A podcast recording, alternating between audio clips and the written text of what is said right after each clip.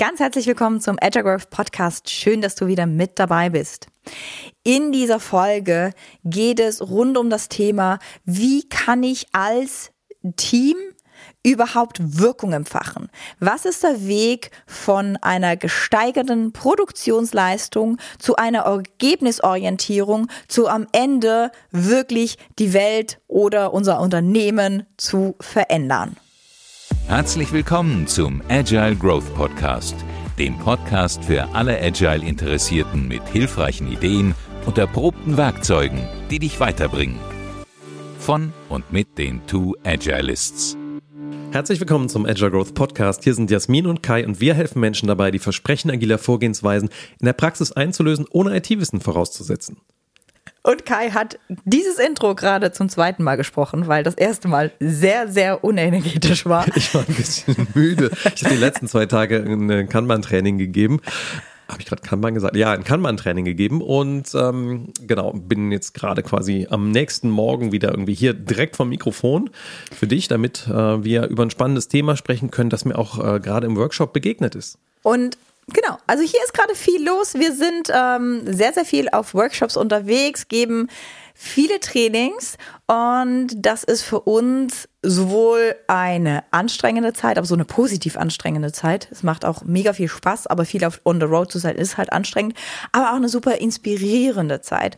Und ein Thema, ein Themenmuster, das uns immer wieder begleitet, das für viel Diskussion sorgt, insbesondere wenn sehr erfahrene Agilisten in einem Raum sind mit vielleicht nicht ganz so erfahrenen Agilisten, ist dieses ja, aber wenn wir doch das so machen, dann kreieren wir doch gar keine Wirkung. Also eigentlich müsstet ihr euch als Team auflösen und in die Business-Einheit reingehen, weil ihr als Team seid wertlos. So oder irgendwie so geartet könnte die Diskussion laufen, wenn wir über Wert, Wertstrom, kreieren wir denn die Wirkung, die wir kreieren wollen, diskutieren. Und das ist natürlich, also der erfahrene Agilist meint das, glaube ich, extrem gut ist meistens auch von Herzen dabei bei seiner Aussage, weil er schon sehr viel oder sie schon sehr viel durchdenkt hat. Wie geht denn so Wertstrom etc. Und wir wollen ja am Ende Wirkung für das Unternehmen kreieren. Und die unerfahrenen Agilisten, die da drin sind, die gerade verstanden haben, was ist denn so Kanban und was ist das Scrum und warum tun wir denn das? Die sitzen da und denken so, also jetzt hast du mir gesagt, ich soll anders arbeiten und dann sagst du mir noch, ich bin nutzlos. Und du nimmst mir mein Team weg. Genau, also da, da vielleicht einfach noch so ein ganz, ganz kleiner Sch Schritt zurück. Wenn man mit sowas anfängt wie, wie Scrum oder Kanban, dann ist das manchmal so, dass man, man hat dann so ein neues Muster, wie Teamarbeit funktionieren könnte oder Prinzipien oder Praktiken dazu. Und dann schmeißt man die einfach mal auf so einen bestehenden sozialen Kontext drauf. Und die Gefahr, die da einfach brutal drin steckt, ist, das wäre so ein lokales Minimum, würde ich jetzt als Informatiker dazu sagen, ähm, optimiert. Also sprich in dieser gesamten Wertstromkette, wo irgendwo mal ein Kunde profitieren soll, gerade so ein größeren Unternehmen, bis hin zu da kommt dann irgendwie ein, ein Stück gelieferte Funktionalität an diese Kunden, was etwas mit denen macht, die irgendwie glücklich oder unglücklich macht. Da irgendwo in dieser Kette ist dann so ein Team und wenn wir da dann agil arbeiten, dann haben wir so ein kleinen Bestandteil dieser gesamten Wertstromreise irgendwie optimiert. Und das kann auch den Leuten irgendwie Spaß machen, das kann auch besser funktionieren als vorher. Aber es stellt sich natürlich dann schon auch die Frage, hm, müssten wir vielleicht, also gerade wenn da viele Abhängigkeiten sind zu anderen Personen in der Organisation, müssten wir nicht vielleicht, vielleicht ein Team zusammenstellen, was aus diesen Menschen mit Abhängigkeiten besteht. Und das kollidiert natürlich brutal mit der Organisationsstruktur, und allen politischen Themen in der Organisation. Und also das von diesem Gedanken her ein lokales Minimum, äh, lokales Minimum, lokales Optimum oder äh, eher ein globales Optimum, also mit einem größeren Systemrahmen, den ich betrachte in dieser Optimierung. Das ist so das, wo ja, wo, wo viel Energie drin steckt. Und da würden wir gerne mit euch heute mal eintauchen, mit dir heute mal eintauchen. Was sind eigentlich so die Entwicklungspunkte, die es da gibt und was kann man da machen? Und beide Argumente sind richtig und genauso falsch in so meiner meiner Ansicht nach. Also es gibt Menschen, die können das natürlich im Kopf sich ausmalen, wie das denn jetzt aussehen sollte, damit wir ein globales Optimum erreichen könnten. Und die sind dann auch schon in, in dem ersten Workshop oder so ganz, ganz schnell da und sagen, ja, aber eigentlich, eigentlich müsste mir doch das globale Optimum im Kopf haben und wir müssen darauf hinarbeiten und alles andere ist wertlos.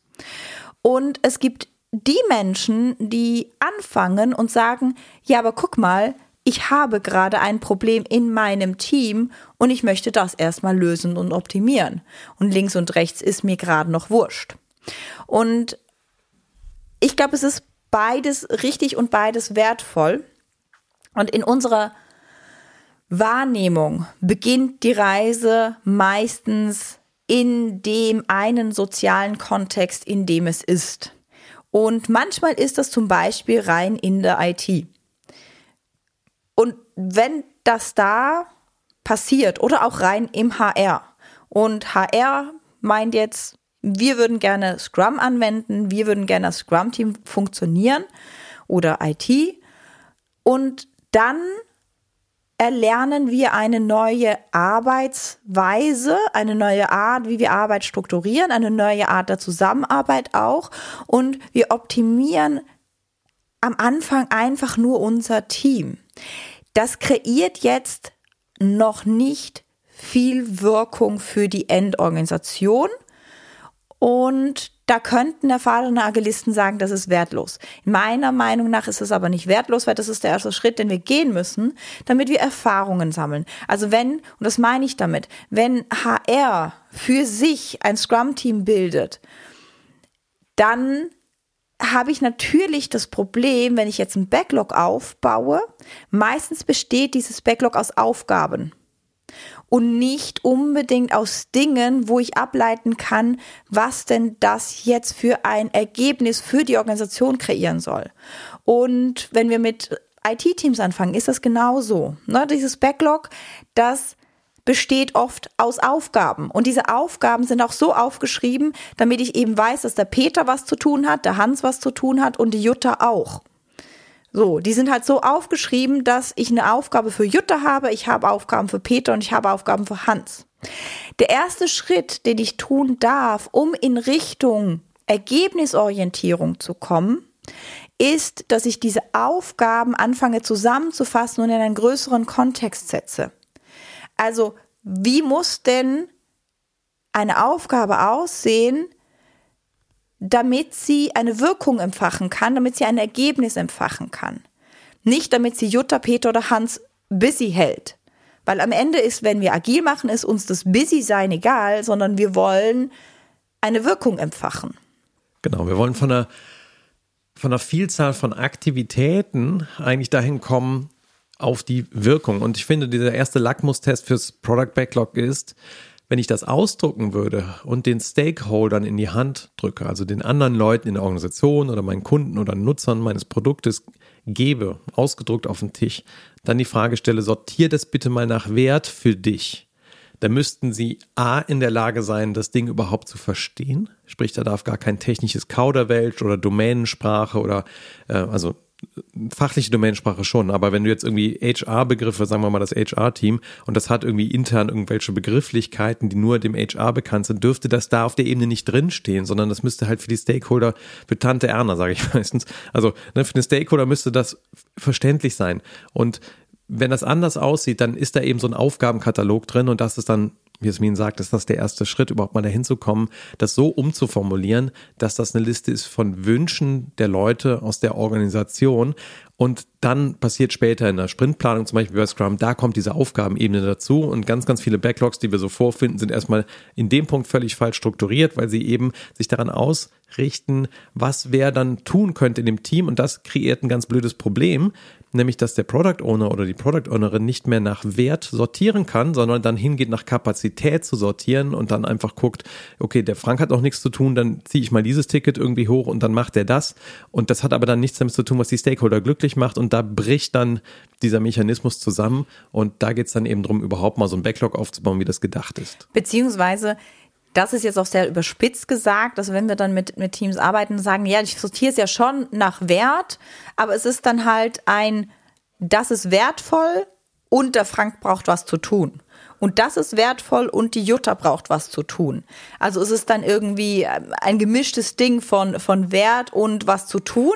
Und ganz oft ist das Argument dahinter, wir müssen ja eh alles tun. Also es ist ja wurscht, ob ich jetzt das oder das mache. Es gibt schon Dinge, wo ich Nein sagen kann, aber das Gros an Dingen, das da oben, es muss eh alles getan werden, also kann ich auch nach Kapazität sortieren.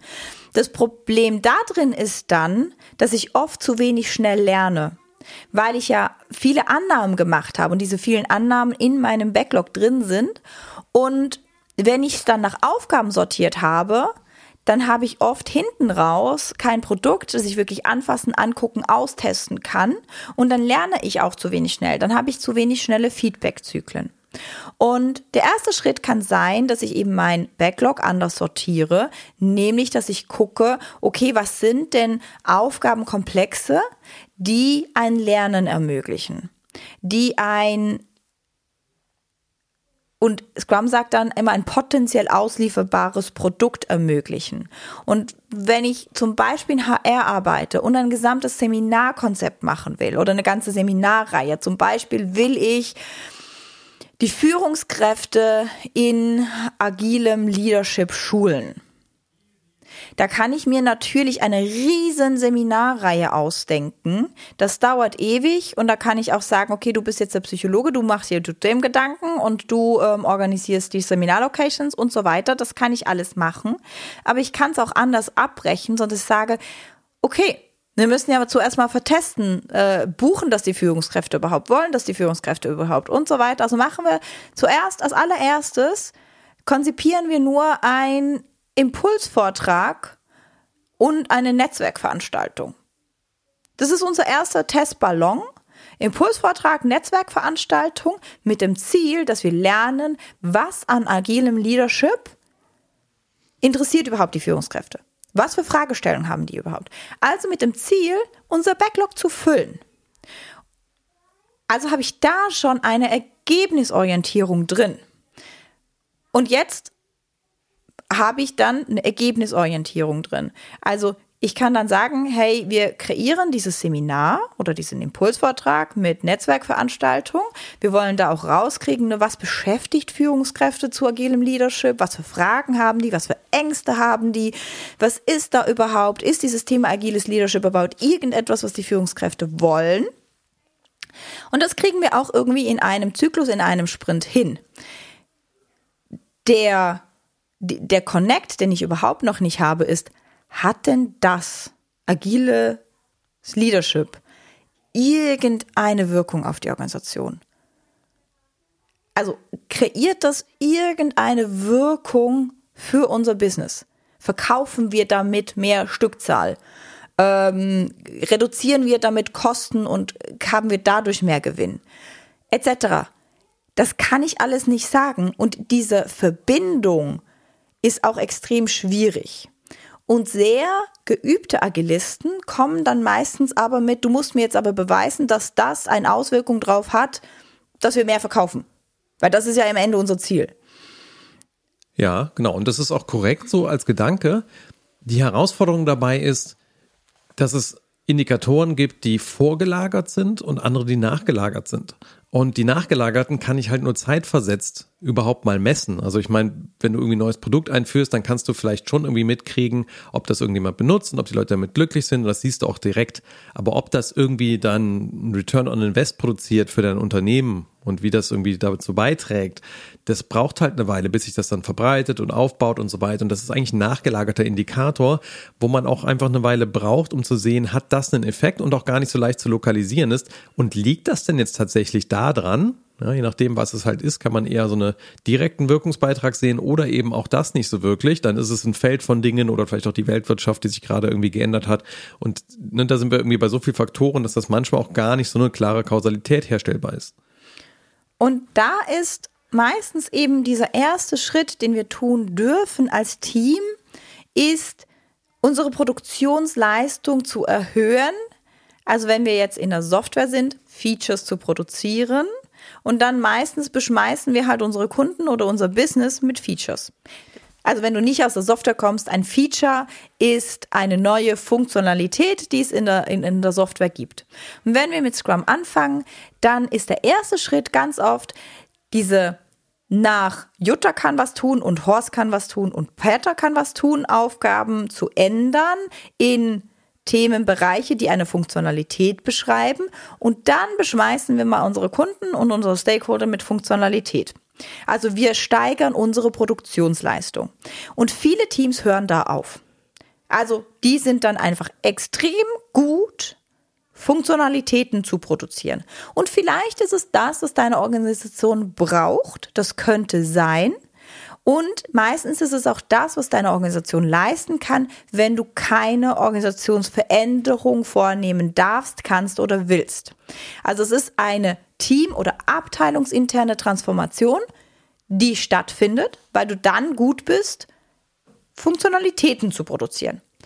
Wenn du jetzt mehr willst, dann könnte es sein, und das ist ein bisschen die Schmähkritik, die dann manche sagen, die sagen, das ist doch nur Output, Put, Put, Put, ne? So, also Feature nach Feature nach Feature, aber schlussendlich geht es darum, und da mag ich so die Analogie von Jeff Patton ganz gerne, der sagt, eigentlich ist dein Ziel doch, die Welt zu verändern. So, wieso Welt verändern? Also eine große, große Worte. Aber schlussendlich willst du eine Verhaltensänderung durch dein Produkt, durch deine Dienstleistung generieren, dass sich Menschen anders verhalten als vorher und dadurch im Idealfall auch zufriedener sind und glücklicher und irgendwas in ihrem Leben hinkriegen als eine Problemlösung. So. Und wenn das also dein Ziel ist, da Menschen in ihrem Verhalten zu ändern, dann gibt es da eventuell einen Disconnect, eine fehlende Verbindung zwischen noch mehr Output, Put, Put, also mehr Features, mehr Funktionalitäten, mehr gelieferten Backlog-Einträgen und der Verhaltensveränderung der Menschen dahinter. Und die kannst du ja irgendwie im, also wenn du so eine App benutzt auf deinem Smartphone, ganz ehrlich, in den allermeisten Apps, wenn du da angeklickt hast, ja, ihr dürft irgendwie ein bisschen was von meinen Daten haben, dann ist da eingebaut, dass die Programmierer sehen, was nutzen Menschen wie oft. Und dann siehst du ja die Verhaltensänderung. Ne? Der geht irgendwie täglich in das Online-Banking rein und macht da irgendwie drei Überweisungen. Und seitdem wir das geändert haben und haben noch eine Fotoüberweisung, dass er die Dokumente automatisch scannt, sind es irgendwie acht Überweisungen. Und das hat natürlich direkt eine Auswirkung irgendwie auf unser Business. Ja. Und da ist die erste Veränderung, die eine Organisationsveränderung bedeuten kann und in den meisten Fällen auch bedeutet, ist, ich muss Wissen hinzuholen, nämlich Wissen im Sinn von Datenverarbeitung und Datenerhebung also Data Analysts zum Beispiel, die das, dieses Wissen muss ich mir entweder das Team aneignen oder ich muss halt irgendjemanden reinholen, der das kann. Das ist das eine.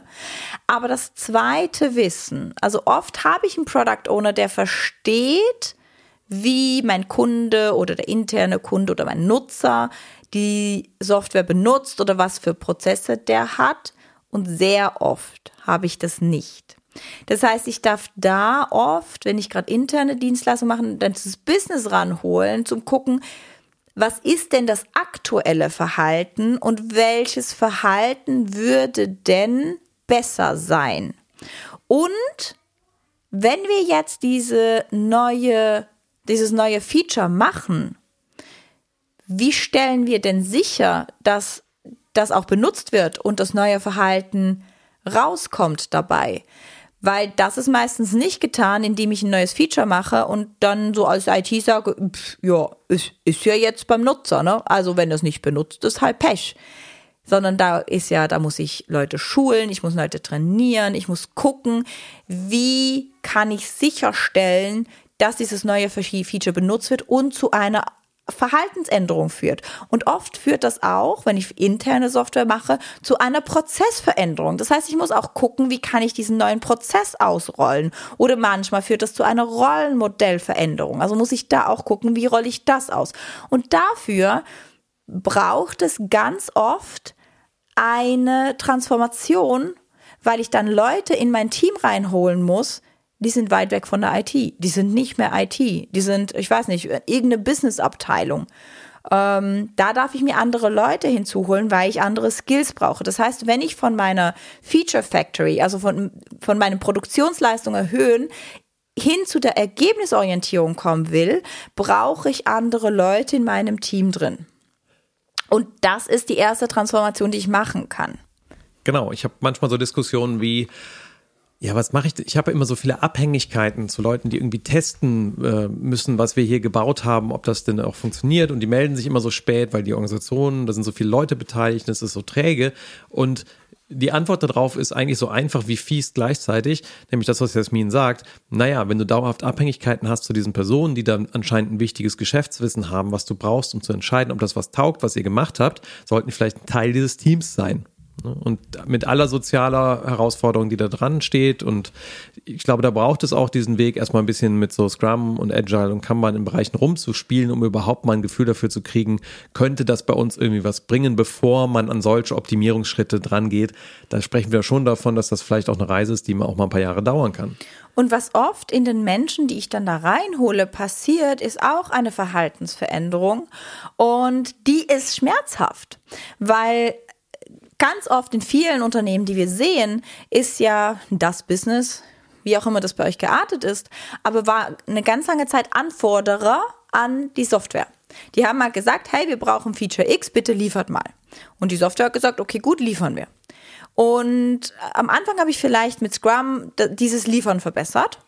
Und jetzt sage ich, okay, ich will aber die Ergebnisorientierung dahinter haben. Ich will auch gucken, hat es denn eine Verhaltensveränderung? Das heißt, auf einmal mache ich diese Anforderer zu Beteiligten und sage, hm, okay, habe ich verstanden, kriegst du. Aber du musst mir auch sagen, wie trainierst du denn deine Leute, dass sie das nutzen? Wie stellst du sicher, dass der Prozess wirklich verändert wird? Wie stellst du sicher, dass das Rollenmodell verändert wird?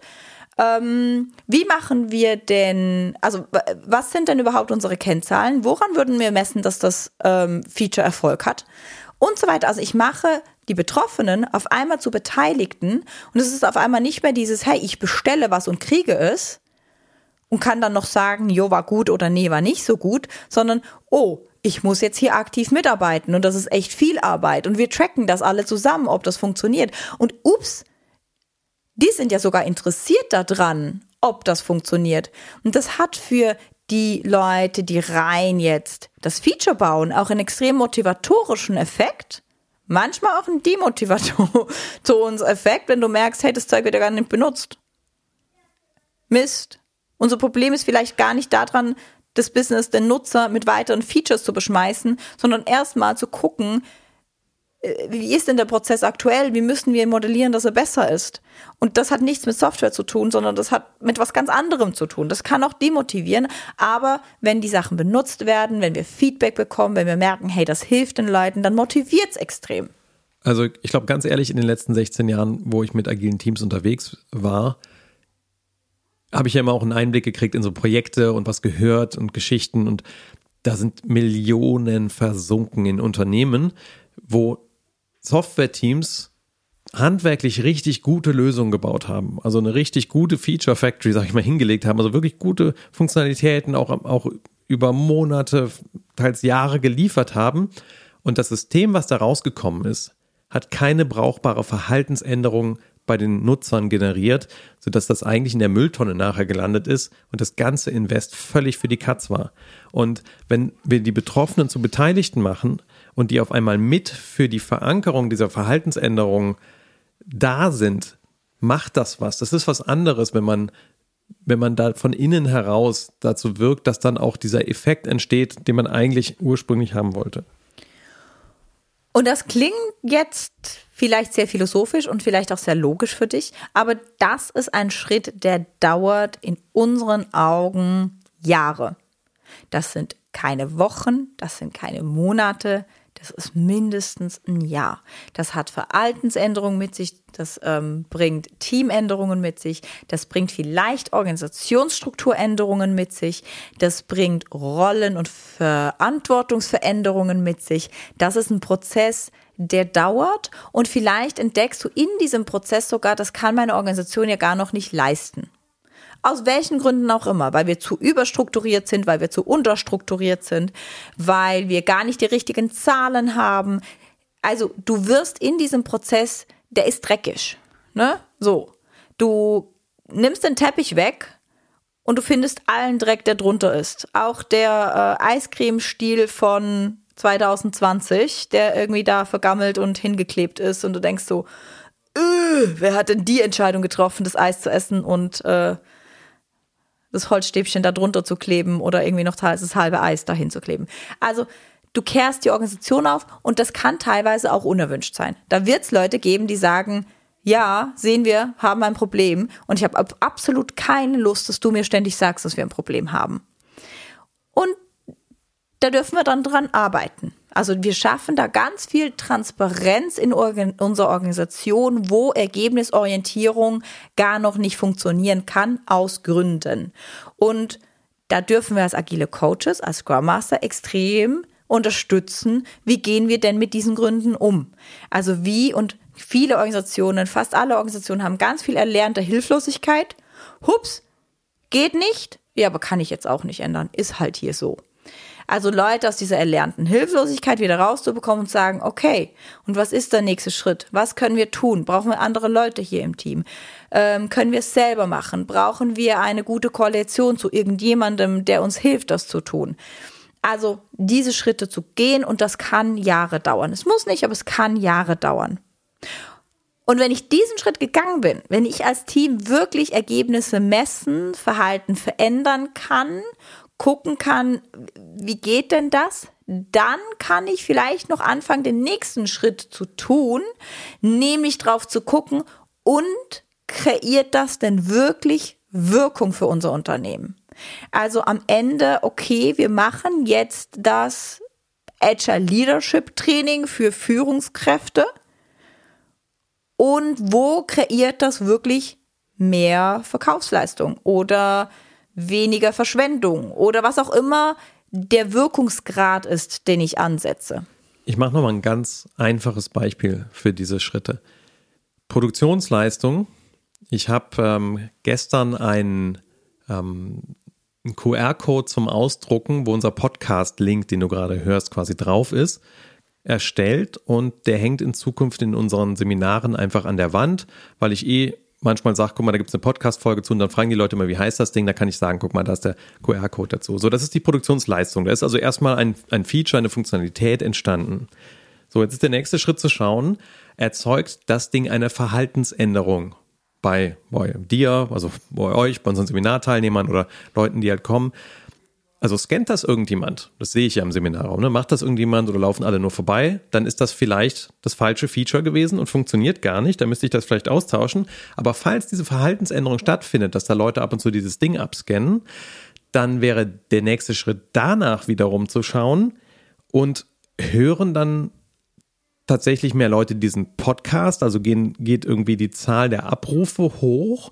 Und als nächster Schritt kontaktieren uns vielleicht deswegen mehr Leute mit irgendeiner Frage oder kommen vielleicht mehr Leute in unsere Seminare. Und diese Verknüpfung dann wiederum herzustellen, die ist, die ist ja gar nicht so einfach. Also wie, wie geht das? Na gut, äh, meistens, wenn so Leute durch die Türe kommen, frage ich dann mal im Seminarraum, und äh, woher kennst du uns eigentlich? Und dann sagen die, ähm, ja, ich höre irgendwie euren Podcast seit einer Weile oder so. Und dann merke ich, ah gut, also das scheint irgendwie, da scheint es irgendwie eine Kausalverknüpfung zu geben. Und daran merke ich dann, ist da, ja, ist da nachgelagert irgendwie ein Wert drin? Obwohl ich ja fast sagen würde, ich glaube, wir würden auch podcasten, wenn das nicht ist. Also ich glaube, das macht einfach Bock. Aber ähm, ne, also das wäre so diese gedankliche Kette mal von der Produktionsleistung zum Ergebnis und dann zur nachgelagerten Wirkung, die man ablesen kann. Und das ist eine lange, lange Kette. Und die in großen Unternehmen hinzubekommen, ist extrem anstrengend und es bedeutet wirklich Transformation auf verschiedensten Ebenen. Und deswegen, wenn wir diese Diskussion, die ich am Anfang angesprochen habe, im Seminarraum haben, wo ich einen erfahrenen Agile-Coach habe, der irgendwie sagt, okay, aber wir optimieren jetzt einfach lokal etwas, wir müssen das Globale optimieren, dann bin ich total dabei. Wir müssen das Globale optimieren und wir müssen die Wirkung im Hinterkopf haben, aber wir müssen auch jeden Schritt gehen. Und es kann kein Schritt ausgelassen werden, weil sich eben die Organisation dafür transformieren darf und muss und weil da sehr viel Verhaltensveränderung, Kulturveränderung, sehr viele Ängste, sehr viele Nöte drin sind und das alles begleitet werden darf. Also eine wohlwollende Haltung dem gegenüber, ein Ermutigen, ein Begleiten und auch die kleinen Schritte dahin feiern. Weil wenn ich irgendwie mich nur hinstelle und sage, ja, aber das ist doch irgendwie ein lokales äh, Optimum, was ihr hier macht, das ist doch eigentlich eh für die Katz, dann bohre ich in der Ohnmacht und dann bohre ich auch in diesem Hilflosigkeitsgefühl rum und ich glaube, das demotiviert einfach mehr und da zu akzeptieren für sich innerlich, ja, es ist eine Reise, ja, es ist ein Prozess und der kann mir auch viel zu langsam gehen. Also ganz ehrlich, ich bin äh, ich weiß gar nicht, ich sag manchmal, ich bin vielleicht ein besserer Trainer als Coach, weil ich einfach zu ungeduldig bin. Ja, das geht immer so langsam, diese Erkenntnisprozesse und doch brauchen sie, das Gras wächst halt nicht schneller dran, wenn man es sieht. Also ne, es braucht eine Erkenntnisreise und vielleicht bin ich auch mittlerweile besser geworden oder die Tischkante hat einfach irgendwie ein paar mehr Bissspuren gekriegt. Wie auch immer man sich dann detriggert und bei sich selber bleibt und sagt, okay, ja, das ist das, wo wir stehen. Ich akzeptiere jetzt erstmal, da stehen wir. Und dann ist der nächste Schritt vielleicht nicht der, der 100 Kilometer entfernt ist, sondern der, der einen Meter entfernt ist. Und da immer wieder zu gucken, ne, die Gruppe Leute, die ich habe, was ist der nächste Schritt für die? Was könnte der nächste Schritt sein? Was ist der nächste Erkenntnisschritt, der passieren darf, da Raum zu schaffen? Das ist für mich die hohe Kunst der Scrum Masterei. Und wenn dir diese Folge gefallen hat, dann freuen wir uns total, wenn du uns weiterempfiehlst an einen Kollegen, an eine Kollegin, wenn du den Podcast vielleicht teilst mit einer Kollegin oder mit einem Kollegen und wir uns hier ganz bald wieder hören für eine neue Folge des Agile Growth Podcasts.